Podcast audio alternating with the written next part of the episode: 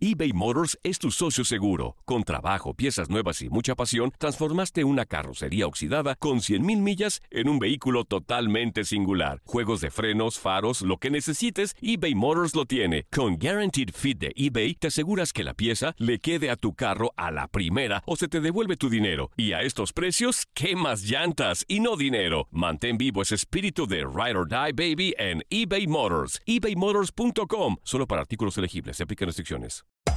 Hacer tequila, Don Julio, es como escribir una carta de amor a México. Beber tequila, Don Julio, es como declarar ese amor al mundo entero. Don Julio es el tequila de lujo original, hecho con la misma pasión que recorre las raíces de nuestro país. Porque si no es por amor, ¿para qué? Consume responsablemente. Don Julio Tequila, 40% alcohol por volumen, 2020. Importado por Diageo Americas, New York, New York. When something happens to your car, you might say,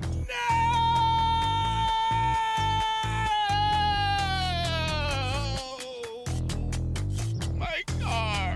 but what you really need to say is something that can actually help. Like a good neighbor, State Farm is there. And just like that, State Farm is there to help you file your claim right on the State Farm mobile app. So just remember, like a good neighbor, State Farm is there. State Farm, Bloomington, Illinois. Boost Mobile tiene una gran oferta para que aproveches tu reembolso de impuestos al máximo y te mantengas conectado. Al cambiarte a Boost, recibe un 50% de descuento en tu primer mes de datos ilimitados. O, con un plan ilimitado de 40 dólares, llévate un Samsung Galaxy A15 5G por $39.99. Obtén los mejores teléfonos en las redes 5G más grandes del país. Con Boost Mobile, cambiarse es fácil. Solo visita boostmobile.com. Boost Mobile, sin miedo al éxito. Para clientes nuevos y solamente en línea, requiere AroPay. 50% de descuento en el primer mes requiere un plan de 25 dólares al mes. Aplican otras restricciones. Visita boostmobile.com para detalles. Somos lo mejor en deportes. Esto es lo mejor de tu DN Radio, el podcast.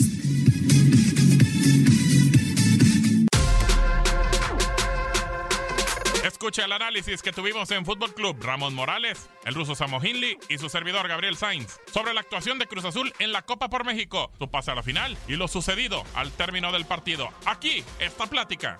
Y bueno, ya tenemos el primer semifin el primer finalista, perdón, el día de ayer que terminó ganando el conjunto de Cruz Azul por penales. Alcanzó y ganó, como dicen por ahí, caballo que alcanza gana. Y hoy se define el otro finalista para la Copa por México. También tendremos MLS is back para que usted esté con nosotros. Estará Miguel Méndez después de este programa para el partido entre el conjunto del Impact de Montreal y Toronto FC. Señor Morales. Ya lo mencionaste, ¿no? Ya está el primero. Ha sido una copa muy buena, a mí me, me ha gustado, entendiendo desde la perspectiva de que es pretemporada y que se están preparando los equipos. ¿no? Sí, correcto, correcto. ¿Y qué le pareció lo del sainete al final entre Cruz Azul y Tigres? Ah, híjole, entiendo la parte de la calentura y de decir de repente cosas que después puedes arrepentirte o no, ¿no? Por la misma calentura, ¿no? Dices cosas y, y después te arrepientes o simplemente no te arrepientes, pero te das cuenta que no estuvo bien.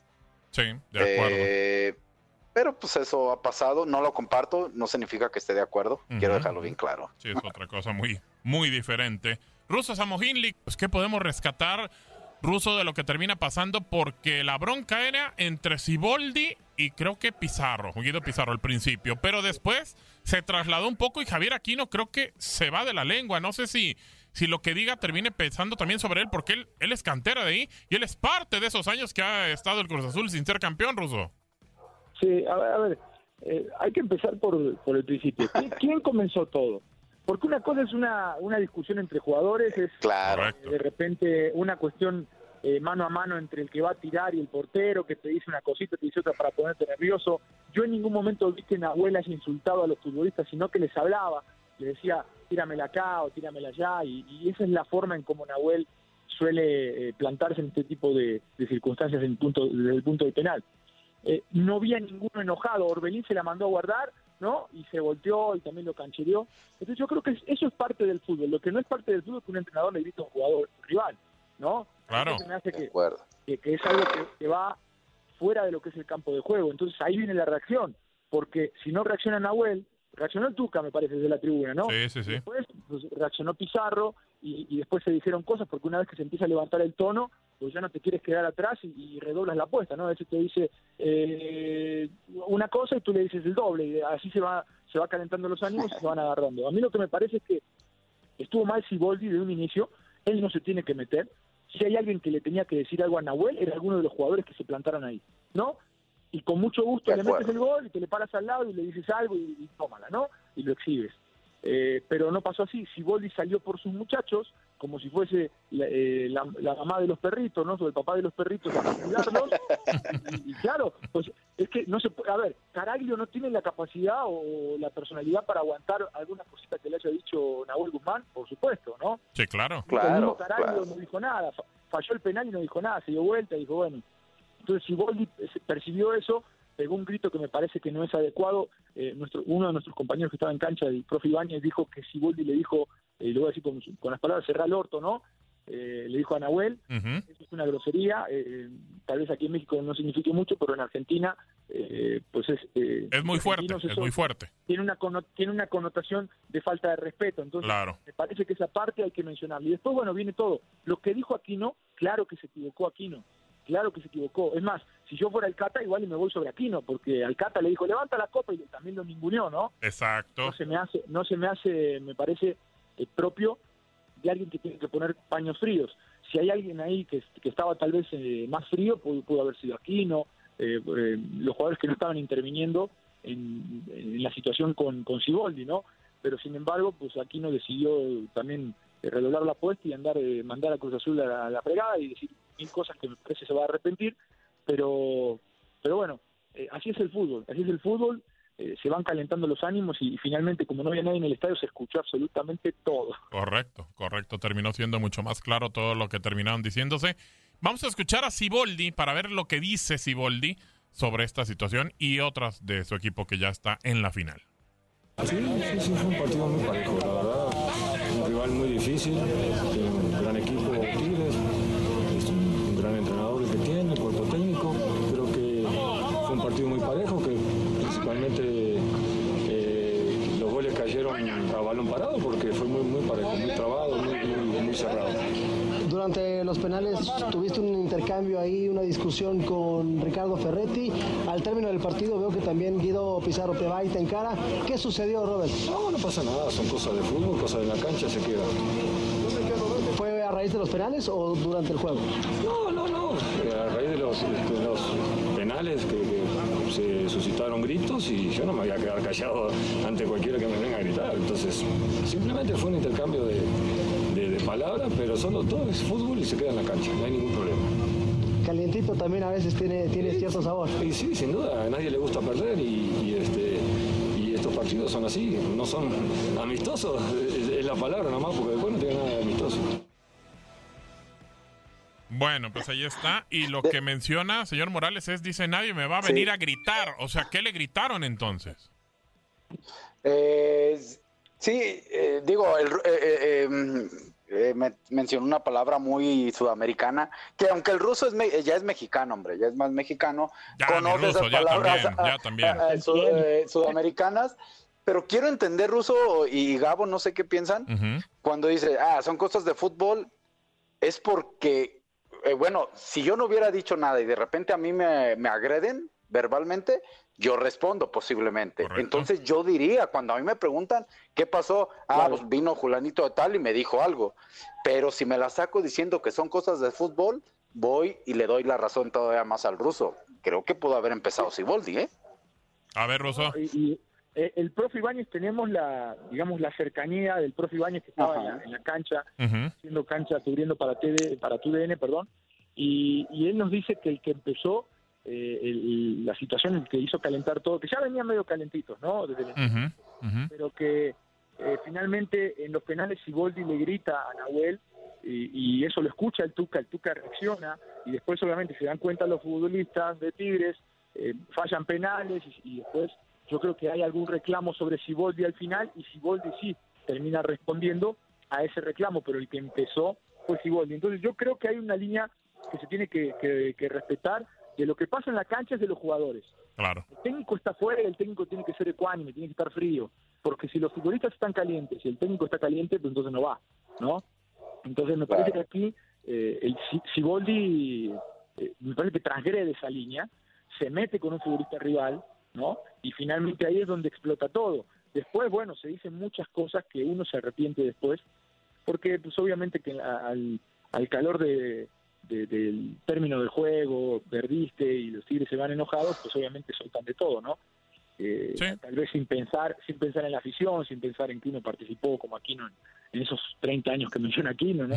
Pero yo creo que hay que hacer, hay que decirle a la gente que entre futbolistas se, se, se dice, se decía y se va a seguir diciendo muchas cosas en la cancha. Ahí el entrenador no se puede meter. El entrenador no se puede meter. Si hay un futbolista que está parado frente a un portero que le dice aquí, acá, tíramela acá y eres tal o cual, pues que se la mande a guardar con personalidad y después se lo festeja como se lo festejó el Kino Osvaldo, ¿no? De acuerdo. Osvaldo Sánchez se, lo, se lo festejó así, bueno, esas son cosas que pasan. Sí. A veces uno se, uno se tiene que desquitar en la cancha. Y si hay un altercado entre futbolistas, que lo resuelvan en la cancha ellos. Ahora, a mí lo que me pareció es que si Boldi quiso cuidar a sus muchachos, se metió en, una- en- un terreno que no debía y eso generó todo. Después, si son, eh, si los de Tigres no saben perder, si los de Tigres son eh, o reaccionan generalmente ante eh, cuando pierden en momentos importantes, reaccionan mal y, y son maleducados y tantas cosas que leí hoy, pues a ver, a nadie le gusta perder, ¿no? Claro. A nadie le gusta perder. Pero este tipo de cosas, cuando pues, se mete un entrenador, obviamente que prende a cualquier equipo. Y es ahí donde, bueno, hay algunos futbolistas como el Patón, como Guido Pizarro, que a mí me tocó, mira, eh, yo fui auxiliar del Chelis a Puebla y tuvimos un altercado. El Chelis y, y el Tuca se agarraron, metió Guido, le habló al Chelis, el Chelis, eh, así había un problemón ahí también, ¿no? Son tipos, eh, los, los jugadores de Tigres, que no están acostumbrados a perder. Entonces, si encima a eso, a la eliminación, le agregas un- una, una pequeña llamita, ¿no? Que enciende todo, pues no, se prenden como, como los conocemos. Y bueno, pues realmente eh, a mí lo que me parece es que eh, si hay algo que tengo que decir sobre lo que pasó, es que Siboldi inició todo. Y después, bueno, pues todo siguió su curso. Sí, correcto, así terminó pasando. Y ya hablando en el juego, a ver, señor Morales, justo finalista Cruz Azul. Sí, sí, sí, sí, digo, los dos goles fueron de cada, de cada uno pelota parada, este, y, y se fueron a los penales y, y al final metió uno más eh, Cruz Azul. Justo finalista también, si nos vamos a un término más completo, en, eh, creo que ha sido el, el- el más regular en esta Copa por México. Eh, el inicio del mismo partido de ayer, no sé si los primeros do- 15 minutos, la intensidad del Cruz Azul para buscar recuperar la pelota y cuando la recuperaba la pasada y la entrada de los volantes interiores para llegar al área, ocupar el espacio sin pelota, a mí me gustó. Ya después, eh, de hecho, eh, creo que le costó a Tigres poder tener esa posición de la pelota, aparte de unas condiciones de un campo de juego que estaba muy mojado, ¿no? Y que la pelota pues corría mucho más. Este, después pasaron los minutos, eh, la intensidad eh, física de Cruz Azul creo que va bajando, va bajando. Tigres con la capacidad y calidad que tienen de posición de la pelota cada uno de sus jugadores va logrando componer la situación, emparejar e inclusive termina, para mi punto de vista, eh, un poco mejor eh, el primer tiempo. El gol es una pelota parada con una muy mala marca. Gabo Russo, no sé si vieron el gol. Este, si te va a cobrar un Leo Fernández, eh, tiro de esquina, perfil cerrado, o sea, que va a ir buscando una curva, meterlo gol olímpico, y si, y si tú marcas a la altura de la raya del área chica, eh, creo que te olvidaste de que el centro iba cerrado y luego más como le gana Quiñones al Cata. De hecho, Quiñones la remata Pero, por Ramón- dentro del Cata, ¿eh? Es increíble, ¿no? Pero el Cata, el Cata no traía la marca de Quiñones. O sea, si tú ves la jugada eh, nuevamente, el Cata estaba con otro hombre, ahora no recuerdo con quién estaba, pero suelta la marca al ver que estaba solo. A mí lo que me parece, porque yo escuché la transmisión y también dijeron que era un error del Cata. Finalmente aquí lo que pasa es que el Cata estaba en esa Sí. zona, abandona la marca que tiene y se va sobre Para- Quiñones, pero no llega nunca a, a- a marcar. Lo que pasa aquí es que Quiñones estaba absolutamente solo, parado al lado del portero, al, Al lado, ¿eh? Sí, poquito estaba atrás. ahí atrásito, se hizo el tonto, ¿no? Se hizo el tonto y cuando salía la jugada, obviamente que había una señal, estaba preparado se va hacia esa zona y ahí cabecea. Ojo, el Cata para mí no es responsable absoluto, obviamente que estaba en esa zona, pero Es la el que apareció comunicación ahí, es muy importante. A mí, para, a mí me parece que la comunicación es muy importante y el portero en este tipo de acciones, cuando el futbolista que va a, a tirar a cobrar el tiro de esquina pone la pelota, ya tiene que estar viendo cómo están las marcas y cada uno de sus, de sus hombres están tomando marca y si hay alguno suelto, porque muchas veces el entrenador eh, en- en- antes de empezar el partido en el entretiempo puede hacer las modificaciones necesarias para tomar, Claro. para marcar personal, pero en el partido, caray, hay veces que hay alguno que está en otra cosa, que está distraído, que está perdido, que está platicando con un compañero, que está viendo otro lado, y el portero es muy importante para poder instruir, para gritar, porque ve todo de frente, y ahí sí creo que eh, hubo un error grave de comunicación porque estaba solo Quiñones, nadie lo marcaba. Y apareció, obviamente, está el Cata, salió en la foto el Cata y todos dijeron, la culpa del Cata. Pero los invito a ver nuevamente a todos los que nos están escuchando y a ustedes eh, nuevamente Claro. la acción y van a ver que el Cata traía hombre y tuvo que soltar para ir a donde caía la pelota y después, bueno, lo señalaron todo acá. Lo, lo que sí, Como- señor como Mor- responsable. Claro, lo que sí, señor Morales, es que en su vida vuelve a meter un gol Quiñones tan sencillo como lo metió ayer, de cabeza, sobre todo. De- sí, digo, al final no hubo una marca que lo incomodara. Ahora, eh, de acuerdo contigo, Russo, posiblemente se le cargó al Cata. Eh, entonces, es Corona y, y ¿Eh? Se nos fue el señor Morales. ¿Eh? Dijo que, que siempre no, que siempre no se le cortó. Bueno, eh, Pero, pero yo, yo así, así vi esa, esa acción. Sí. yo creo que el hombre importante eh, que debe ser el portero es el que tiene que pegar un grito. Y si no, alguno de los líderes de la defensa, porque no le vas a pedir a un chavo que, que dé órdenes en el área. Lo puede hacer, pero generalmente no se da. Ahí tiene que haber alguien de experiencia que tenga la tranquilidad para voltear, para ver quiénes son los hombres importantes, para ver quién va a ir a tirar el poste, quién está marcando. Y una vez que todo el equipo está bien parado, tomas tu marca y ya haces tu parte de lo que tiene que ser el liderazgo al momento de defender ese tipo de balones, ¿no? de acuerdo, de acuerdo. Yo creo que ahí sí, sí faltó comunicación y, y obviamente que puede, puede uno decir que fue tal vez eh, Corona, ¿no? Correcto. Señor Morales, ¿ya lo tenemos? Sí, sí, ya, ver, disculpen. no se Eh, no, no, decía esa situación. A mí se me hacen eh, dos situaciones. Una, ese espacio a lo mejor se lo dejan a Corona para que salga y tome esa, eh, esa posibilidad de salir. O, o creo que hay un error de, de- de comunicación, ¿no? Exactamente, exactamente. Sí, de acuerdo. Así termina pasando en, en el partido. Después empata Cruz Azul y se van a los penales y la figura es Andrés Gudiño, eh, ruso. O sea, Cruz Azul tiene a Corona, que bueno, es un te- tema muy complicado, pero bueno, es una realidad. Va de salida, ya su carrera se está cortando. Tiene también a Jurado y tiene a Gudiño. O sea, podemos ver también en Gudiño una buena promesa o ya no.